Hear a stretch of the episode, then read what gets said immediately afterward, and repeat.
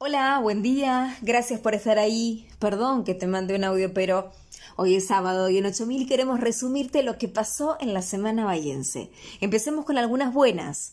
Chicos con discapacidad hacen pastas, pizzas y empanadas en el taller protegido Ceres a partir de una iniciativa de Enrique Lucarelli.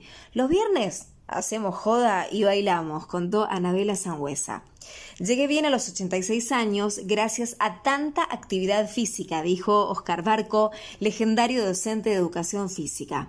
El emprendimiento bahiense que reciclas ya juntó más de 500 toneladas de residuos reciclables y sumó una bici eléctrica para la gente que no tiene movilidad.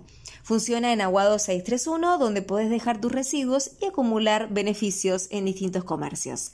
El equipo de softball de Liniers logró el ascenso y el año que viene jugará en la Elite Nacional. Ahora vamos con otras noticias que no nos gustan para nada, pero están.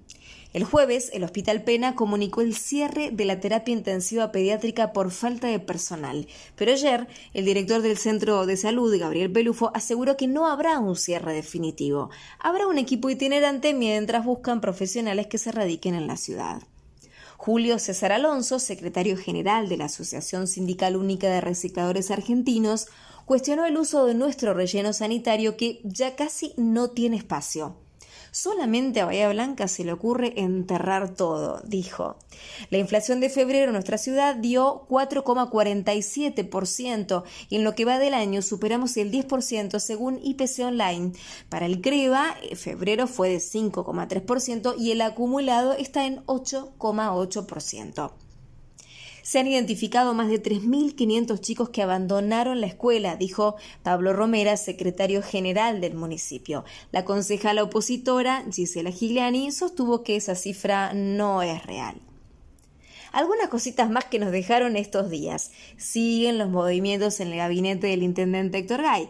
Esta semana se formalizaron cuatro cambios en las delegaciones, incluyendo la salida de Gustavo Avellaneda en Ingeniero Guay tras haber sido el abogado defensor de un femicida. Ahora quedaron Walter Bertrán en White, Javier Prenasi en Centro, Diego Bardasco en Sesquicentenario y Miguel Ángel Pañepi en Noroeste. Gay abrió las sesiones ordinarias en el Consejo Deliberante y dijo que hay que ponerse la camiseta de Bahía Blanca con orgullo. Dio los ejes de su gestión para este año. Entre ellos está mejorar y crear espacios públicos, impulsar políticas de participación ciudadana y fomentar el cuidado ambiental con la separación de residuos en origen. Veremos qué cumple. Volvieron las clases y Lorena Misevich, titular del Consejo Escolar, celebró que los chicos estén en su lugar natural y hubo paro de su tema. En octubre estaremos cobrando por debajo de la canasta básica, dijo la gremialista Gabriela Delfino. Como siempre tenemos toques de orgullo bayense. El rapero Exe Fabiani salió subcampeón nacional en la competencia Olimpo Freestyle que se hizo en San Juan. Las primeras veces no salía bien, pero es cuestión de querer progresar, dijo tiempo atrás.